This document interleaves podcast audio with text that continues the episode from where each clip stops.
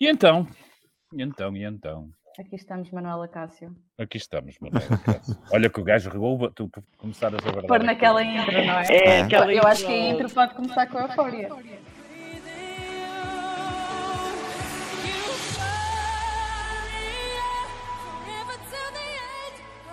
Olá, bem-vindos a mais uma coligação negativa. Aquilo que não queríamos aconteceu. Aconteceu a guerra, uma semana marcada por esse conflito lá do outro lado da Europa, mas a qual nós nos sentimos de alguma forma ligados. Não há muito mais na atualidade, mesmo o Covid que nos foi enchendo semanas e semanas de noticiário desapareceu, ao mesmo tempo que notem as próprias máscaras na rua vão desaparecendo sem que demos sinal. A Ucrânia encheu-nos os olhos e ouvidos, ou melhor dizendo, se calhar foi a Rússia, e todos os desafios que a atitude de Putin encerra, que nos obrigaram e nos puseram em estado de alerta permanente. Tudo seria diferente, eh, porventura, se eh, não tivesse havido este conflito, mas é esta semana marcada que nos obriga a ter um programa quase todo ele monotemático. Desta vez, aqui reunida em coligação, está comigo a Ana Sá Lopes, como é habitual, mas a Mariana, que decidiu ir dar uma volta até a Espanha, não está connosco e, em vez dela, temos o prazer de ter a Liliana Borges, jornalista da secção de política. Obrigada, Liliana. Bem-vinda ao nosso diálogo aberto, como é normal e franco, como é natural. Diana. Começo eu, Obrigada eu calhar- pelo convite. Ah, nós estamos todos aqui em casa. Hum, começo eu, porventura, por, por entrar aqui um bocadinho por, aqui- por aquilo que aconteceu e aquilo que aconteceu no terreno e tudo isto, se calhar que estamos a falar, seria diferente, ou se, pelo menos teria, acho eu, contornos razoavelmente diferentes se a operação russa de militar tivesse acontecido como julgo eu e como julgam os especialistas que se previa, que era que fosse muito rápida. Que as maiores cidades tivessem sido tomadas, nomeadamente Kiev e outras cidades fronteiriças tivessem sido tomadas nas primeiras horas, nas primeiras 24, 48 horas de ação, e não foi isso que aconteceu. Eh, evidentemente, nós temos que perceber que se temos televisões a transmitir imagens de combates aéreos, que afinal são de simuladores de voo, eh, se temos eh, por todas as redes sociais uma dura luta de propaganda, eh, nomeadamente vinda das autoridades ucranianas, com uma série de imagens que se percebe que são construídas ou mensagens que são trocadas de todo lado há confusão, é difícil perceber neste momento o que é que de facto acontece no terreno. Mas há algo que, que acho que mais ou menos todos nós podemos estar de, de acordo. É? As principais cidades e os principais pontos que deveriam estar tomados ao fim de poucas horas não foram. Os russos encontraram pela frente eh, um exército bem mais organizado do que aquele que tinham encontrado em 2014, na região do Donbass, onde desbarataram com facilidade os ucranianos, que na altura eh, estavam montados em cima de antigo eh, equipamento militar soviético, mas parece que nestes últimos anos os ucranianos levaram a coisa a sério e não há como uma humilhação militar para levar eh, os países a reforçar-se e a reinventarem-se. Parece-me não só que levaram isso a sério, mas que ao contrário têm pela frente uns russos que não parecem estar eh, completamente bem coordenados e que tenham talvez, e eu lanço isto para cima da mesa, um cuidado normal e natural, e ainda bem, com as populações civis. Pelo menos até agora não temos notícia de grandes bombardeamentos, não temos notícia de, de, de, de, de haver eh, um número exagerado na guerra qualquer um mais um é exagerado, porventura, em todas as situações que metam eh, civis é exagerado, mas de facto não tem acontecido aquilo que nos habituamos a ver em outros cenários de guerra. É natural que o seja, os, os russos estarão, porventura, a pensar no que farão a partir, ao, ao seguir, ao dia seguinte, a terem uma vitória militar e para isso precisam de contar com, as, com, os, com um mínimo de suporte, ou pelo menos não da repulsa total dos ucranianos. Se calhar já estão cada vez mais longe desse objetivo. Hoje estamos a gravar isto, estão a haver eh, conversações entre as partes, embora ninguém tenha muita esperança que saia aí da diferença, mas é aqui mais ou menos que estamos. Ana, como é que fostes vendo estes dias de, de conflito no terreno, eh, nomeadamente da capacidade que os russos, que pareciam eh, invencíveis, eh, aquilo com que eles depararam, aquilo que, que no fundo têm defrontado? Eu acho que eles hum, subestimaram muito, eles e todos nós, hum, a capacidade ucraniana. Hum, não só a capacidade como o patriotismo, vá lá, a vontade de resistir e até a capacidade militar também, diga-se. Apesar de, nos números, nós sabemos que a Rússia é muito mais poderosa que a Ucrânia, isso está documentado, mas a falha de Putin, a questão do exército, embora isto seja a Ucrânia a dizer de que os, os russos estão desmoralizados, que é evidente que dentro da própria Rússia nós assistimos a manifestações eh, contra a guerra da Ucrânia e isso é muito importante para a moralização do exército. Ninguém imaginava que chegámos à segunda-feira, que uma guerra que começou na quinta-feira, na segunda-feira continuasse sem a tomada de Kiev. Por acaso é uma coisa engraçada, embora seja um pormenor, nós ainda escrevemos Kiev, eu digo Kiev, uh, confesso, mas é o nome da antiga União Soviética, porque hoje a maior parte dos órgãos de comunicação social europeus já falam, do, já uh, grafam o nome que é Kiev, que é o nome que os ucranianos dão àquela cidade. Mas, mas Desde 2014. Não Desde 2014, assim muitos. Prestiosismo tão. Uh, não é um promenor. Uh, embora estejamos no meio de uma guerra, uh, isto é muito importante para os ucranianos, não é? Pronunciá-lo da maneira ucraniana e não da maneira, da maneira russa. Portanto, acho que é uma, uma ótima nota. E não é, é. não é assim tão um promenor tão, tão insignificante e tão Não, pequeno. não é, não é, é não é. Acho que nós é devíamos pensar se não deveríamos passar a grafar Kiev. Desde daquela, aquela, daquela fórmula. Embora nós sabemos que o uso, o uso, o uso, o uso, Kiev para nós está na nossa vida desde sempre, desde o tempo da União Soviética, será muito difícil. Lá conseguimos substituir Leningrado por São Petersburgo, porque São Petersburgo era prévio a Leningrado. Mas isto já me estou a desviar completamente da discussão. É, Deixa-me complementar uma coisinha que tu dizes sobre isso da moral, e dizem os especialistas de, de, de, de coisas militares que a moral é mesmo uma componente importantíssima da, da, capacidade que os exércitos têm de desenvolver, e uma coisa sobre a experiência e sobre os números. Nós talvez não tenhamos bem consciência, mas nos últimos anos eh, na Ucrânia não deixou de estar em guerra, nomeadamente na, na, na zona do Donbass. E o que acontece nessa guerra na zona do Donbass, e que aconteceu por causa disso, é que eh, existe uh, a participação obrigatória dos, do, dos ucranianos no exército. O que quer dizer que, neste momento, feitas as contas, eles têm 400 mil veteranos da guerra no Donbass. Muitos deles deixaram de ser militares, como é evidente, são cidadãos, mas são cidadãos que participaram em operações militares. A maior parte deles, ou seja, há 400 mil ucranianos que receberam não só formação, mas como experiência. E do outro lado, estão muitas vezes eh, soldados russos que, apesar da Rússia estar, nós vemos envolvido em diversos conflitos, nomeadamente na Síria, na Geórgia, noutros sítios eh, onde a Rússia tem enfiado o seu nariz, eh, eles não participam tanto e participam normalmente numa relação de completa inferioridade da, da, da outra parte. Ora, isso não aconteceu na Ucrânia. Isso também pode explicar porque é que está a ser tão difícil aos russos tomar isso. Liliana, tens assistido, tens seguido por onde? Pelo Twitter, pelas televisões, pelos jornais, por todo lado?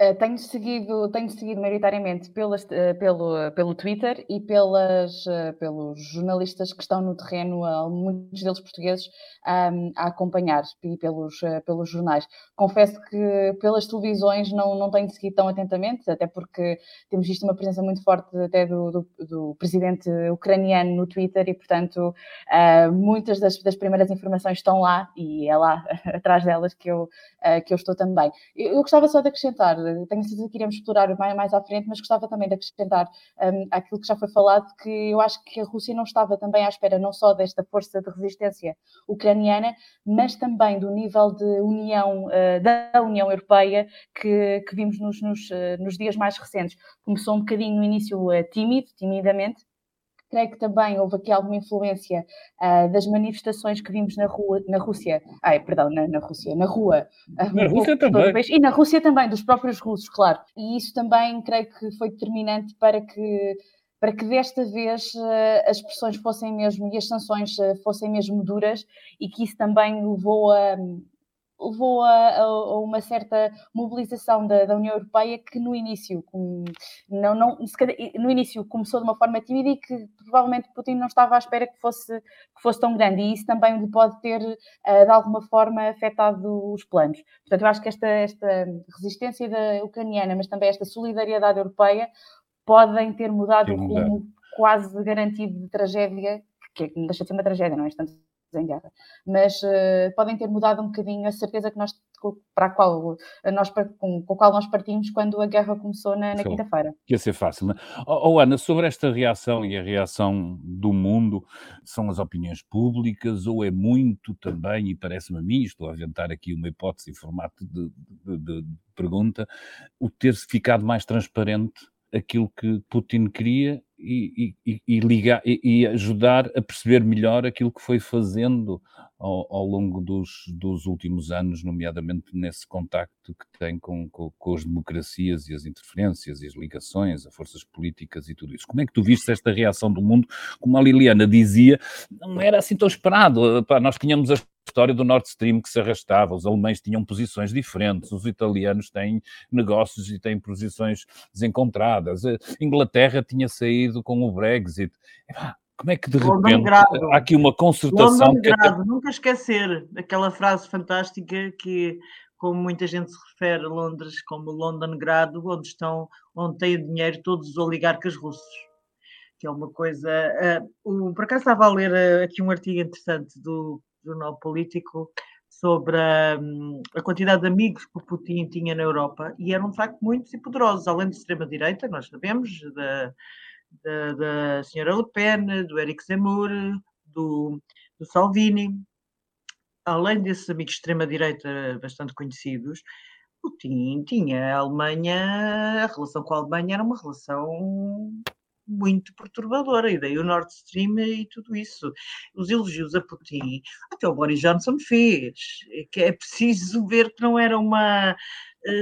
E, o, o Boris Johnson, e o Putin financiou o Partido Conservador. Portanto, a relação que a Europa tinha com o Putin foi uma relação até há pouco tempo, mesmo depois dos envenenamentos do. Uh, que é, é, isto é que é absolutamente chocante. Eu concordo com a Liliana, acho que nas opiniões públicas se nós assistimos ao que se passou esta semana na Europa, eh, nós vemos uma, primeiro uma, uma aquilo só me lembra o Rio Rio, vocês desculpem, tenho que meter aqui a, a qualidade. oh, Ana, como? Como? como é que até aqui? Opa, sério, a Ucrânia lembra-me. A, a, a, que a reação da Europa está muito bem sintetizada no início, numa palavra, numa frase que o Rio disse no sábado. Foi a Europa tem que ver muito bem as consequências das sanções económicas à Rússia. Tem que analisar como deve ser. Ele depois arrependeu-se e disse que queria sanções fortes e tal, mas a verdade é que ele disse isso, que era preciso, porque podia a Europa prejudicar-se com isso. Eu acho que isso foi o que teve na cabeça dos dirigentes europeus, incluindo alemães, Uhum. Uh, todos italianos, o Mário Draghi também, no início, quando aquelas sanções eram, não eram sanções nenhumas, eram meia dúzia de tretas. Mas até o Era tocar violino, não é? Até o Ministro das Finanças, João Leão, alertou para o mesmo também, já na sexta, quinta-feira, na sexta-feira, de que uh, a, a, população europeia tem de estar preparada para as consequências que, as, que são Mas mais uma coisa é dizer isso. Liliana, uma coisa é dizer que tem que estar preparada, outra coisa é dizer, como disse o Rui Rio, que a Europa deve pensar muito bem no grau de, de, de sanções, porque pode vir a ser prejudicada com isso. Aliás, como o David Ponte escreveu editorial domingo, obviamente que aqui está em causa, vamos ter que sofrer todas as consequências com isso e que não podemos. Eh, se apoiamos as sanções e se apoiamos uh, o governo ucraniano contra a invasão russa, não nos podemos queixar de que vamos ter dificuldades económicas daqui a algum tempo. Isso, isso é verdade. É verdade que tudo isso vem com, uh, com consequências consequências, é óbvio. E vai haver consequências, nomeadamente há países que são importadores do gás russo, não é o caso de Portugal, felizmente, mas a Itália, por exemplo, depende muito do, do gás russo. A questão dos pagamentos do SWIFT, de banir a Rússia do SWIFT, por acaso há uma coisa naquele banimento eh, que se consumou no sábado, sim, porque o Olaf Scholz na sexta-feira ainda dizia que era contra e depois mudou de opinião no sábado. O, que é alguns bancos, não é todos os bancos. Alguns é bancos alguns... é de uma forma, não vale a pena entrarmos aqui na discussão sobre isso, que é complexa, mas, mas é, é alguns bancos e, e, e, não é um completo ainda desligar do sistema. Não é, não é. Não vale a pena. Não, mas isso é importante, é só importante para saber que a própria Europa também não quer, senão daqui a bocado não pode pagar o gás russo de ainda de onde vier, quer dizer, há, há Continuamos a É, comprar algum gás. comércio não é? vai continuar a existir, ou tem que continuar a existir, ou, ou ainda há dívidas para pagar. eh, Portanto, vai ser alguns bancos. Não- Agora, acho que o que, o, que, o, que, o que pareceu que aconteceu, e gostava de ter a vossa opinião sobre isso, o, o- a, a- a coisa mais radical que se passou neste fim de semana foi a mudança da posição alemã. Não existia desde 1945. A Alemanha, a Alemanha mudou radicalmente, enviou armas, enviou eh, material de guerra para a Ucrânia. Nunca tinha feito isso em nenhum conflito.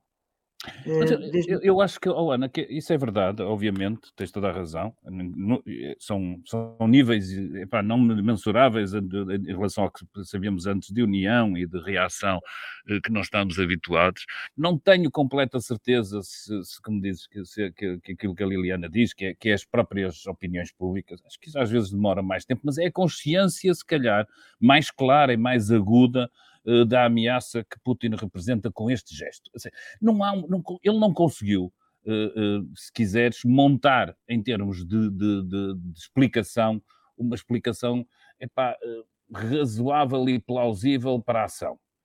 Ele, ele atuou há bem pouco tempo ali ao lado. Quase geograficamente não faz diferença. Mas há aqui duas diferenças. A Ucrânia é mais próxima da, da Europa.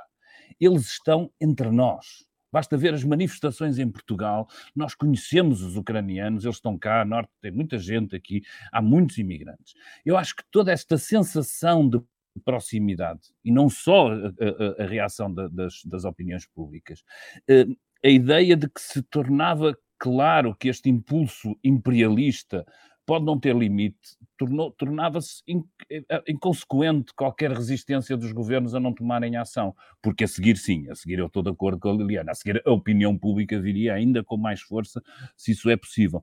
Mas há também, para mim, eh, se tu quiseres, esta ideia de que, de que, de facto, aquilo tudo que nós tínhamos vindo a viver ao longo dos últimos anos, e estou a pensar nas interferências nas, nas eleições norte-americanas, nas interferências no Brexit, nas interferências nas eleições britânicas, eh, na, na ideia de que é fácil e que se pode assassinar gente eh, epá, em qualquer ponto do mundo que sejam nossos opositores, que se pode levar guerras epá, para todos os lados ali à volta deles, até à Síria, tudo isso epá, foi tolerável. A partir do momento em que, de uma forma tão pouco disfarçada, tão sem, sem, sem, sem provocação, se ataca alguém, epá, e aqui temos que ser muito, estou a ser muito frio e muito, muito pouco apaixonado, se ataca alguém que nos é tão próximo, epá, ou, ou, nós, ou nós reagimos, e o nós aqui é genérico para o mundo ocidental, ou a seguir somos nós. E acho que é este limiar de- da ideia de que eh, Putin, apesar de, de epá, todos nós, quando analisamos o que é que podia acontecer, o que é que ia acontecer antes, e quando epá, houve várias pessoas bastante mais eh, atentas e bastante mais ligadas a isto, diziam isto não faz sentido.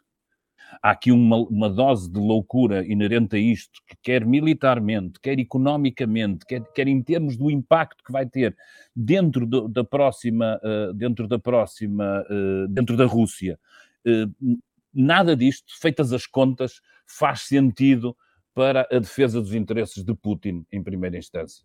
E é este lado louco quase do, do gesto que toda a gente enquadrava como não faz, não faz sentido a Rússia fazer nada, que eu acho que, eh, por um lado, eh, levou o mundo ocidental a reagir e que, por outro lado, mostra também a dificuldade de Putin depois destes dias de resistência. E volto a dizer, eu acho que se não tivesse havido estas 48 horas, 90 e tal horas de resistência, estes três primeiros dias de resistência, provavelmente as posições do- dos europeus eram mais mitigadas. Epá, é, contigo. é esta resistência, esta Eu capacidade dos ucranianos resistir que levam a que o mundo ocidental tome eh, outras medidas, porque todos nós, como a Liliana disse, estamos cheios nas nossas redes, em todos os lados, independentemente daquilo, parte daquilo ser só propaganda, estamos cheios de imagens e elas vêm maioritariamente da Ucrânia, até porque lá na Rússia aquilo continua a ser tratado como se fosse uma operação militar. Isso é o que está na mona do, do, do Putin, não é? Isto era uma operação militar, em 48 horas eles mudavam o governo e um governo fantoche tornaria isto Exatamente. tudo muito mais difícil. Aliás, eles fizeram o apelo ao exército. Putin fez o apelo ao exército para que Ainda o tentou, exército é? arranjasse o líder, basicamente. Foi quase isso e perdeu.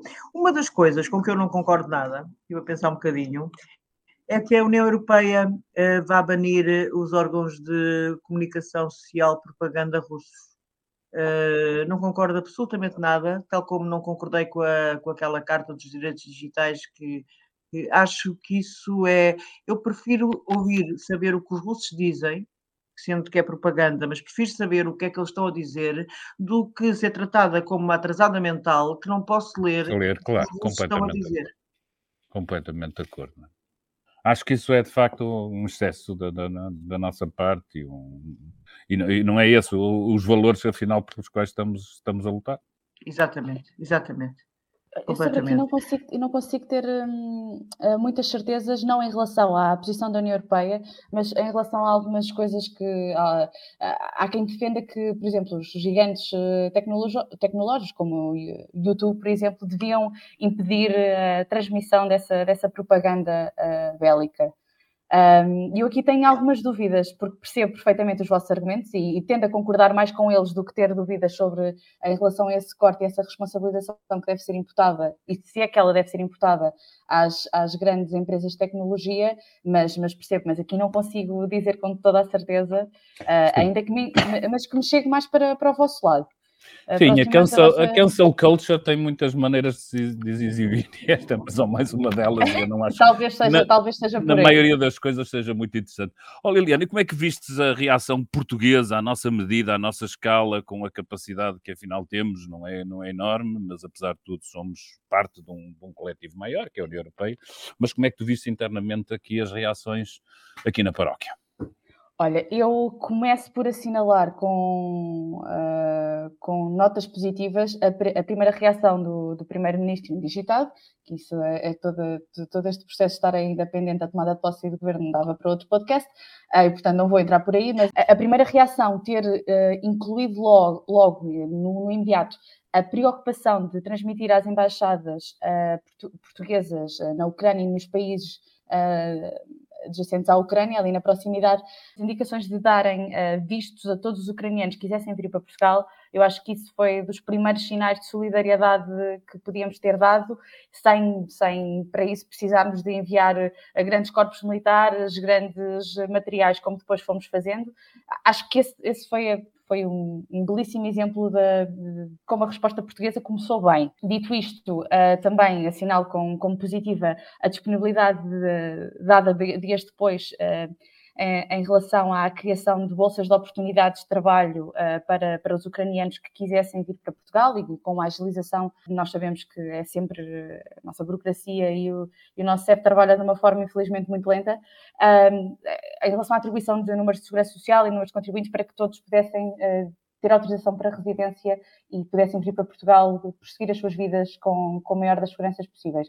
Uh, depois assinalo também um, aquela que foi, e aqui é impossível não falar dela, aquela que foi a quase uh, unanimidade entre todos uh, os partidos da Assembleia da República, ainda os partidos do anterior Parlamento, tendo em conta que estes ainda não, os eleitos em, em, 2000, em, em, janeiro não tomaram ainda posse.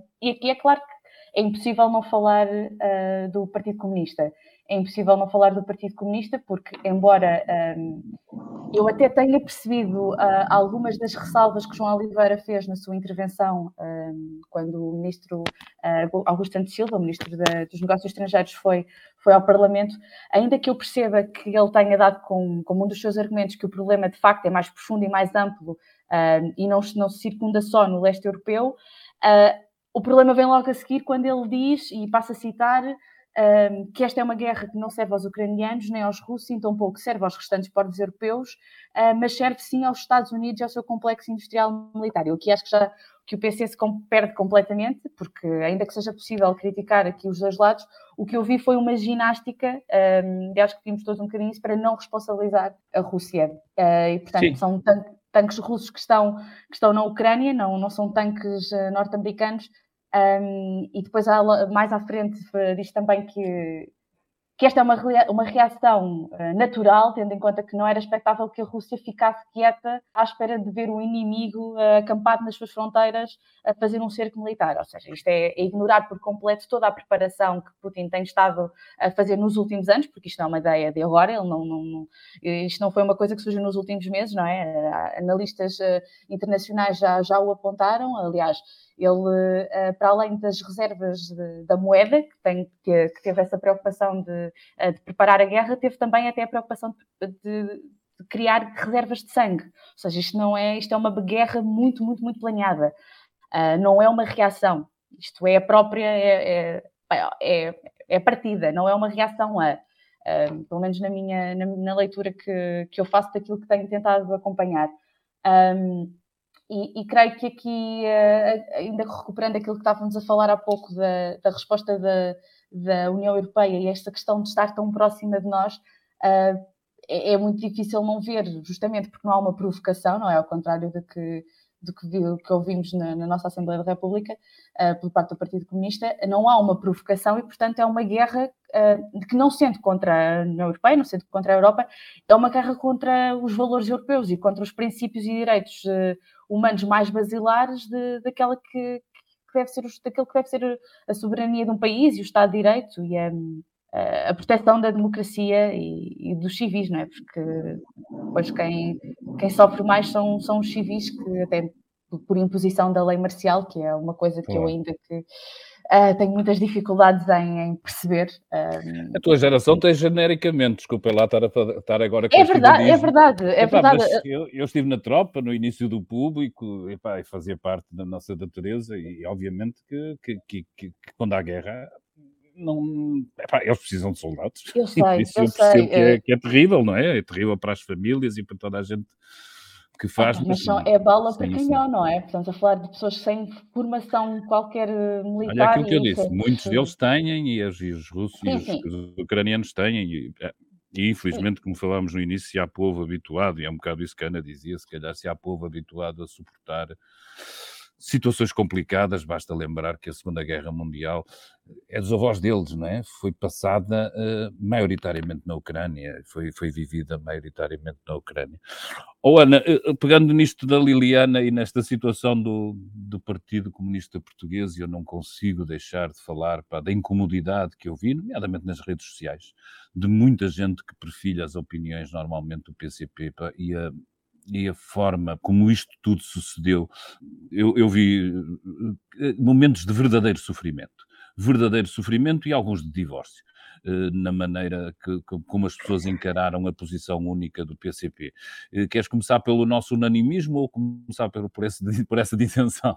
Essa dissensão e esse divórcio é uma coisa. Esse divórcio pode levar. Eu não sei até que ponto é que esse divórcio não pode. O PCP já estava com uma votações muito baixas, devido a enfim, um conjunto de razões diferentes, uh, mas se esse divórcio não pode ainda tornar o PCP mais minimal uh, junto à opinião pública. Eu acho que nenhum. É, é muito difícil.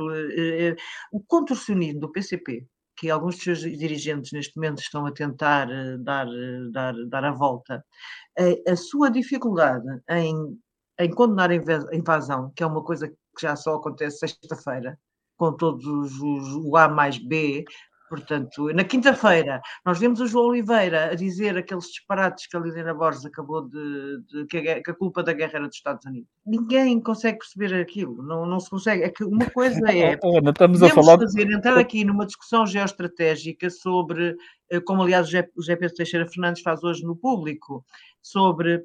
Um, como chegámos aqui, as dificuldades da relação entre a Ucrânia e a Rússia, a, o facto de da Ucrânia ter uma íntima relação com a Rússia, como Portugal tinha com a Espanha em mil, ainda tem, em mil e, e tal, nós podemos todos falar sobre, sobre essas dificuldades, sobre o facto de, se calhar, os Estados Unidos e a Europa entusiasmaram demasiado a Ucrânia a aderir à NATO sem nunca se comprometerem com a sua adesão à NATO e houve aqui um, uma dificuldade.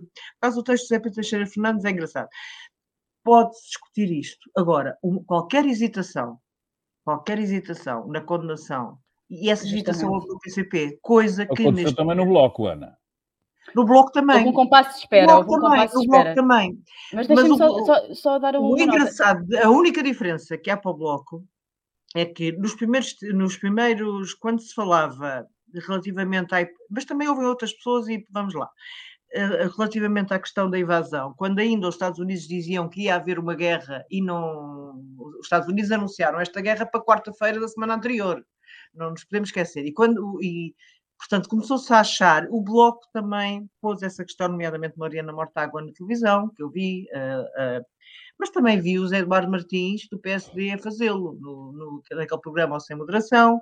Como eu acho vi, que todos fizemos quero... em algum momento, não é? Uh, em negação. Uh, todos, todos num sentido um texto do, Há um texto do Jaime Nogueira Pinto no Observador que é basicamente a posição que tinha o, o PCP e alguns generais do 25 de Abril também têm essa posição. Uhum. Portanto, uh, vá lá, o PCP não está sozinho. Agora, em termos, não está totalmente sozinho, em termos partidários está. Estou a dizer que alguns pontos sociais, o Bloco mudou rapidamente. O Bloco mal percebeu que havia invasão, pensou, bem, não, nós não somos malucos, não vamos hesitar aqui um minuto é eh, nem, read the vamos... room, não é? Lê a sala, O que a mim me impressiona sempre, e, e não posso deixar de, de alguma forma de, epá, de me inclinar um pouco perante a loucura, perante eh, qual é o que é o ganho, tirando a coerência, qual é o ganho do PCP nisto? E eu, eu sei que, que, na vida nem tudo pode ser feito como um negócio, e por isso há, há, há este lado de, de, de, defesa da coerência do PCP que, que, sempre que suscitou é, o que é a coerência do PCP? Mas o que é a coerência do a PCP? Coerência é atacar a, coerência. Eu acho que isso é uma coisa. Mas absolutamente um é isso, oh, Ana. Oh, Ana, oh, Ana Vocês lembram-se o meu desespero é o, é o, mesmo que o teu, porque a minha questão é, ok, eles são coerentes no ataque à NATO e, a, e aos Estados Unidos, mas como, como, podem estar ao lado de um fascínora, de um, de um opressor, de um, epá, do homem mais rico do mundo? Como é que esta gente comunista, epá, que defende os trabalhadores, está ao lado do homem mais rico do mundo? Mas na sexta-feira houve uma mudança. David Pontes, sexta-feira houve uma mudança. Né? Tanto Jerónimo de Souza como o comunicado do PCP falam do capitalismo russo. Claro. Porque até agora era Dizem comunista. É até agora eram comunistas. Epá, o maior partido da oposição na Rússia é comunista. Está contra a guerra.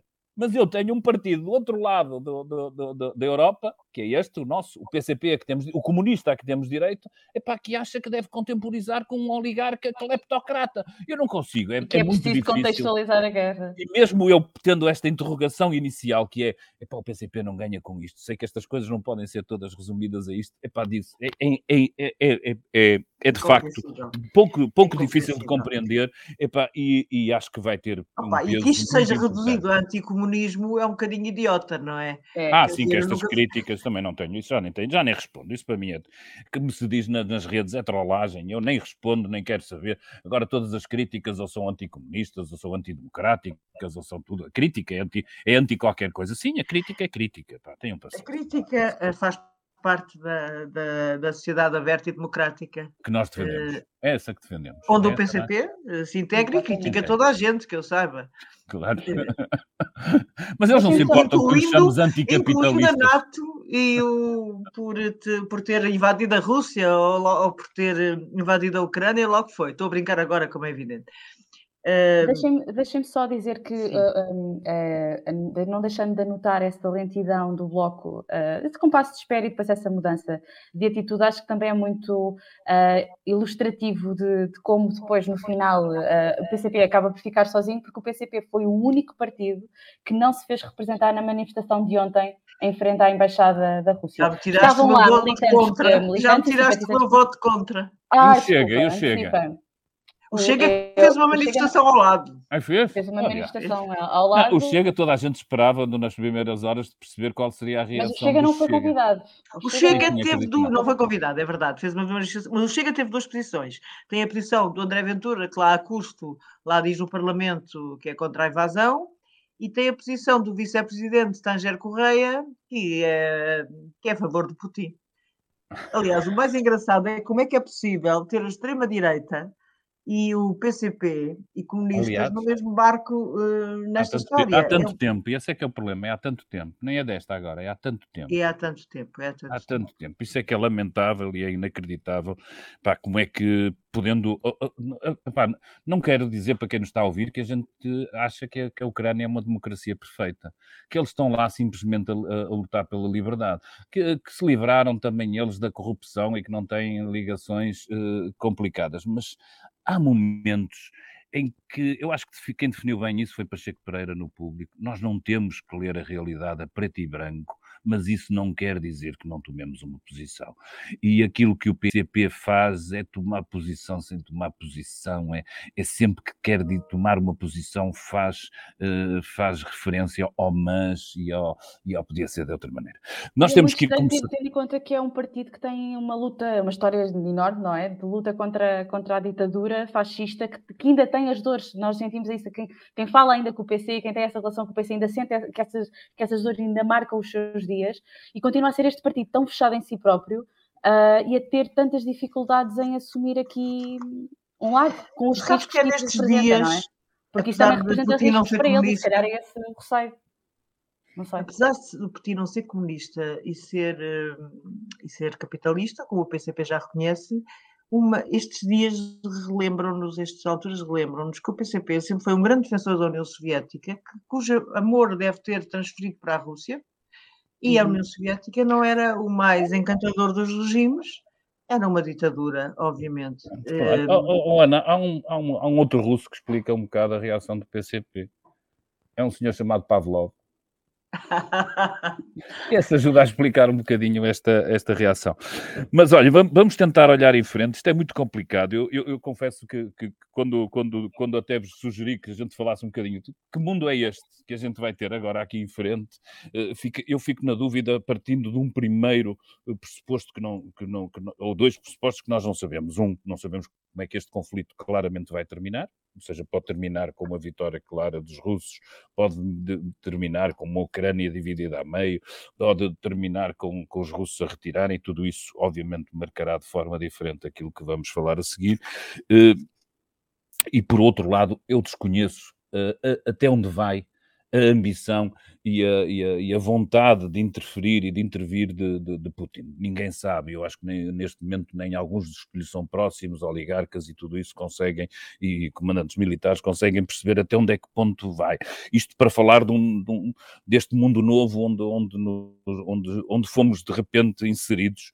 Uh, epá, depois da peste, a, a, guerra, não sei o que é que vem a seguir, mas estamos nesta coisa bíblica quase. do século XX, não é? estamos numa coisa bíblica. O mundo a arder por causa das alterações climáticas. Pronto, e, pá, e de repente esquecemos disso. Isso é um, oh, Lilene, esse é um dos problemas que está aqui claramente em cima da mesa, nós próprios. Claro, público... a nossa dependência energética e eh, a necessidade de diversificar e encontrar formas de energia alternativas e renováveis que, uh, sim, António Costa, aliás, falou disso. vai ser claramente prejudicada por isto, não é? Pois vai. Sim, sim, sim. Vai ser claramente é das, prejudicada é das, por isto.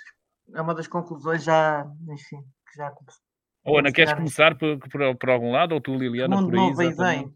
Sim. Bem, esperamos, esperemos que continue a haver mundo, eh, porque estas ameaças de Putin de armas nucleares que vêm desde o comunicado que fez com a invasão e ontem anunciou que tinha o arsenal nuclear em estado máximo de alerta, tudo isto é altamente perturbador. Não sabemos uma guerra nuclear, não, enfim, nada restará e a Guerra Fria conseguiu manter, conseguiu evitar que houvesse uma terceira guerra mundial, porque, portanto, os, entre todos os loucos que nos geriram, nenhum carregou no botão. Eh, eu fico um bocado preocupada quando vejo José Milhazes, que conhece a realidade russa, a dizer que Putin está doido.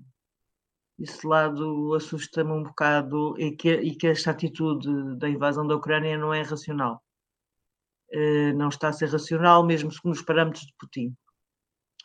Bem, eh, tirando esse cenário que é macabro, que eu estou a pôr aqui em cima da mesa porque acho que é normal que nos preocupemos com isso, eh, não, não é, não acho que, que possamos já tirar esse cenário de cima da mesa, de, se ele está louco de, se está a agir irracionalmente, que tome uma atitude, uh, enfim, que suicida para o mundo. O que este, o mundo novo, o que é que, o que, é que podemos ter?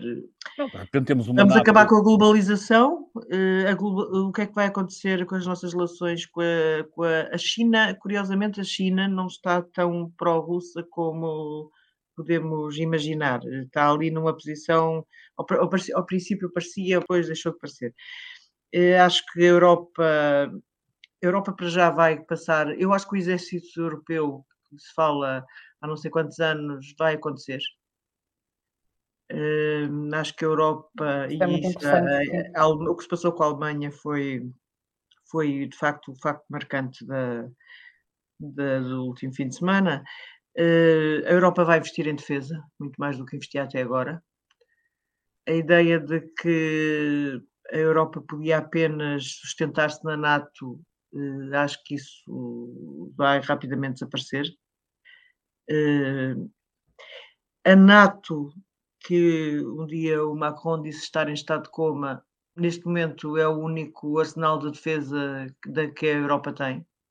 Portanto, e vai, eu acho que rapidamente vai encontrar outro. Por acaso, na crise da Covid, já tinha acontecido um virarmos para nós próprios, eh, bastante grande, com a história da, dos ventiladores, não sei se recordam, de que era preciso fabricar ventiladores, era preciso fabricar, era preciso que os países fossem autossuficientes numa quantidade de matérias, uma coisa que nós não ouvíamos há anos, há décadas, e aquela questão pôs-se, e eu acho que esta questão vai se pôr outra vez.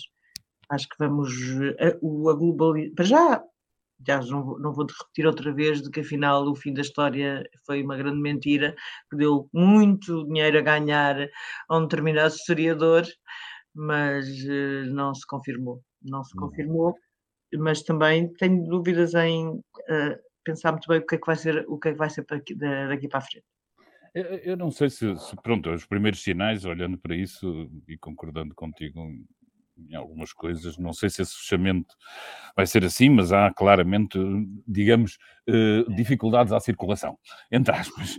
Ou seja, epá, eu acho que vão se erguer novamente, nem, não, não, da mesma forma, claramente, não estamos aqui divididos por, por, por ideologias e, por, e, com a mesma tensão, mas, mas eu acho que pode, pode estar mais claro para as sociedades ocidentais uh, aquilo que está em causa quando os americanos falam de, de perceber o que é que os chineses andam a fazer, ou quando eh, nós, perante os russos, achamos que, que nos devemos unir, quer em torno da NATO, quer em torno da União Europeia.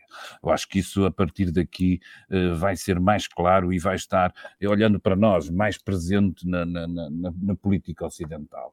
Ou seja, vai haver menos desculpas. Esta tolerância toda que nós tós com os Roman Abramovich desta vida, com, com as movimentações russas, vai ser mais difícil, pelo menos nos primeiros tempos, de gerir. Depois, como sabemos, o tempo se encarrega de ir reduzindo tudo, ir reduzindo tudo, ir, ir deixando que nós sejamos tolerantes com aquilo que no, no, dia anterior achávamos horrível.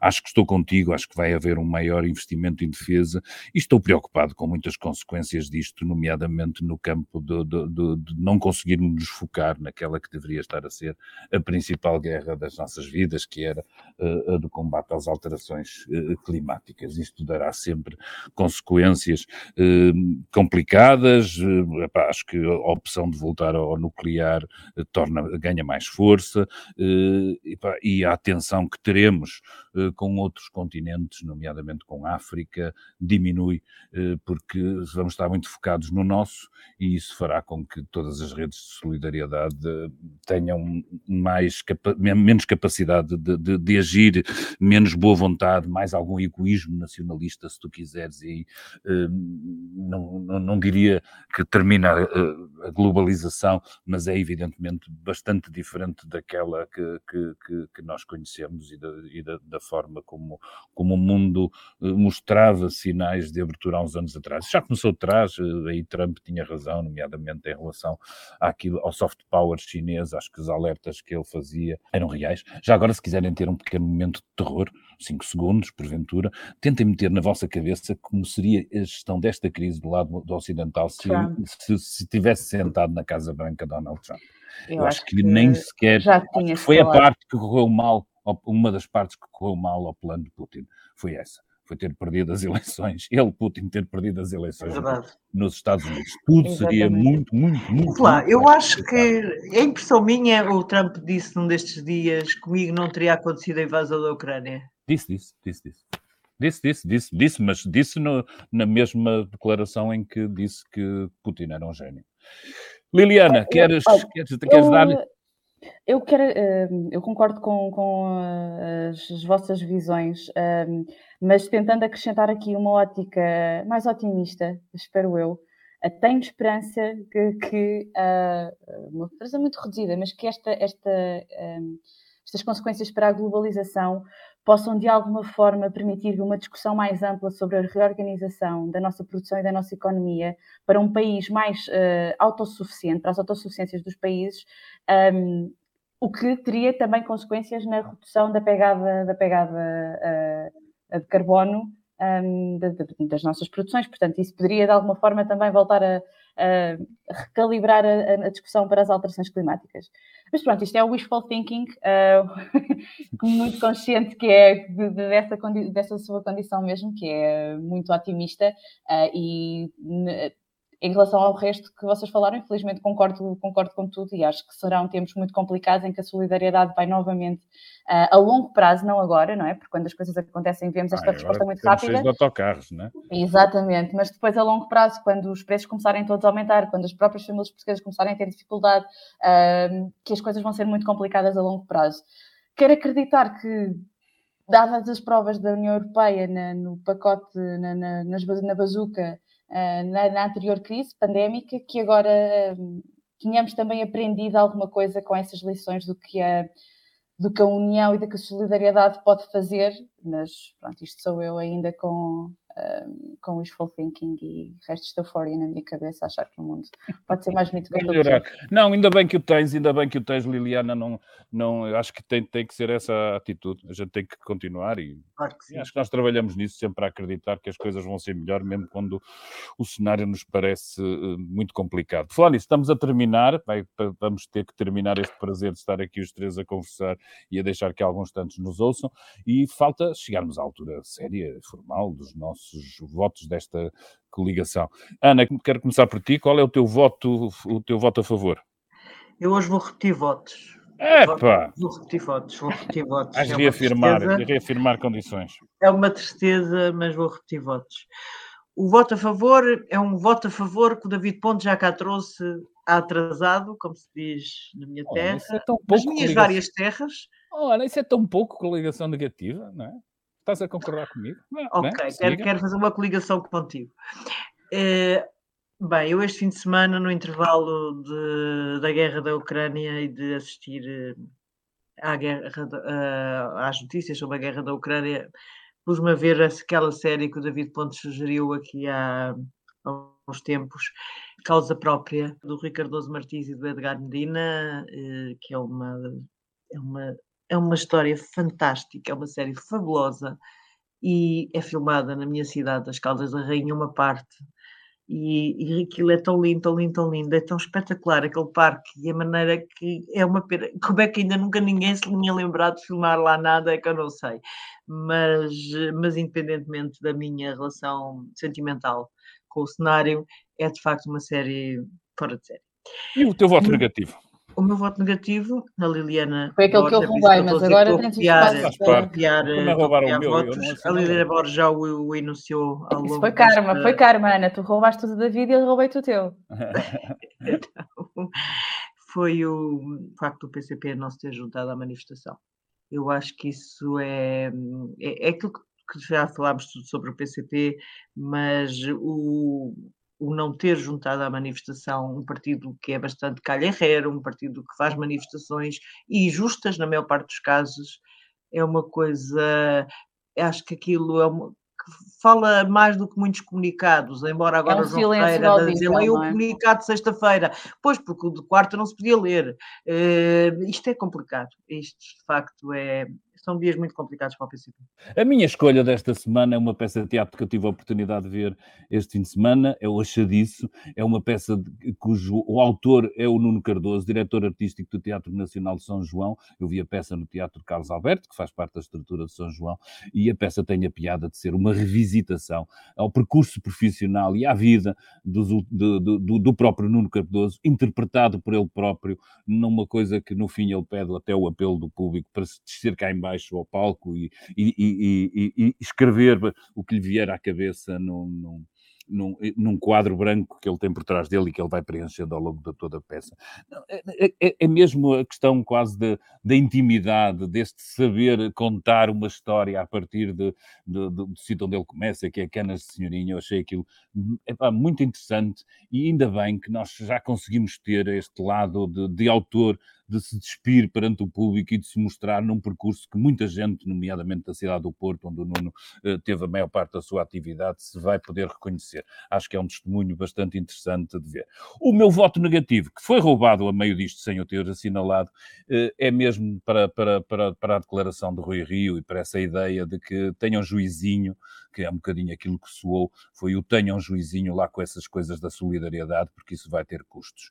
Uh, nós não, não, não, falamos aqui, poderemos falar, uh, é sempre muito estranho, eu imagino que o Rui Rio está a fazer até com algum sacrifício, mas esta coisa do maior partido da oposição continuar uh, a adiar eh, uma possível mudança perturba-me e, e, e faz-me confusão. Eh, e estas intervenções de Rui Rio inserem-se um pouco dentro disso. Talvez para a semana possamos falar disto. Liliana, tu é que vais fechar isto com chave de ouro. Conta lá as tuas escolhas. Então, eu começo pelo voto a favor. Um, e pego também na, na questão da manifestação uh, para dizer que, por um lado, acho, acho de louvar que uh, se tenham deixado quase todos, uh, algumas partidarices de lado e, e, e, se tenha visto tanta gente unida na rua. Há uma foto muito, muito bonita de. Acho que, acho que é bonita, acho que é, mas, mas mesmo que é comovente, um, de todos os uh, líderes ou representantes dos partidos uh, em cima de um, um carro, sim, um sim. palco, um carro, já não me recordo muito bem o que é que é, mas acho que é, foi, acho que há momentos em que é preciso pôr a, a politiquice de parte e este era um deles. E, portanto, portanto essa é a nota positiva, mas também para dizer que já tinha saudades de ver uma grande manifestação na rua, a última na, qual eu tinha estado uh, pessoalmente, não, não enquanto jornalista, até uma questão pessoal, foi na de, de Black Lives Matter, na, em julho de 2020, uh, e portanto eu acho que também agora com, uma, com uma maria, maria absoluta, Acho que a presença, que a dimensão de uma manifestação desta nos lembra também a capacidade que as pessoas têm e a força que as pessoas têm, que a voz das pessoas tem, que não se esgota apenas num voto, mas que a cidadania se faz todos os dias. E isso acho que é um importante lembrete para termos em conta nos próximos quatro anos de maioria absoluta e da quantidade de coisas que é possível uh, uh, mudar. Lá estou eu aqui, eterna otimista, para ser o nosso Primeiro-Ministro, uh, irritantemente otimista de que ir para a rua pode mudar coisas até porque, porque, porque isso tem simbolismos, não é? E isso, isso é importante. É até com uma questão que nós falávamos logo no início do podcast, de como é que se pronuncia Kiev, se é Kiev, se é... Uh... Kiev. Kiev, exatamente, obrigada, David. Quanto ao voto contra, eu tinha muitas coisas para dizer nos votos contra. Yeah. Um, pronto, vou, vou me restringir a um, mas aliás, vou, vou falar, vou dar dois, só porque me esqueci por. por tens direito, como és uma convidada extraordinária, eu acho que tens direito, pronto. Um, por culpa minha, me esqueci de dizer que, uh, em relação à resposta de Portugal, quero assinalar como, como negativa a lentidão e a falta de transparência uh, do Ministério da Administração Interna em dar conta de quantos vistos gold atribuídos a cidadãos russos nós tínhamos. Acho que, acho que é mais uma prova de como o programa de vistos gold é completamente opaco e esta lentidão de responder às perguntas eh, enviadas também pelo público uh, sobre, sobre o, o número de cidadãos que podiam estar abrangidos por estas sanções, acho que, acho que é é lamentável e só prova que é um programa que tem, tem muito que se lhe diga e transparência não é, não é, uma, não é, uma, não é uma delas. Uh, depois, o, o, voto, o voto contra que eu tinha planeado é a, a questão de, de, infelizmente, ontem, uh, num programa televisivo de, de, um canal privado, da TVI, uh, ah, temos visto que, de uma forma generalizada, ainda não aprendemos Ainda não aprendemos que não se promovem, uh, nem se normalizam, nem se branqueiam discursos uh, racistas, xenófobos, uh, convidando ex-candidatos de extrema-direita, além dos programas da manhã que já estamos habituados Uh, num papel de entretenimento e não de escrutínio, é preciso que se diga,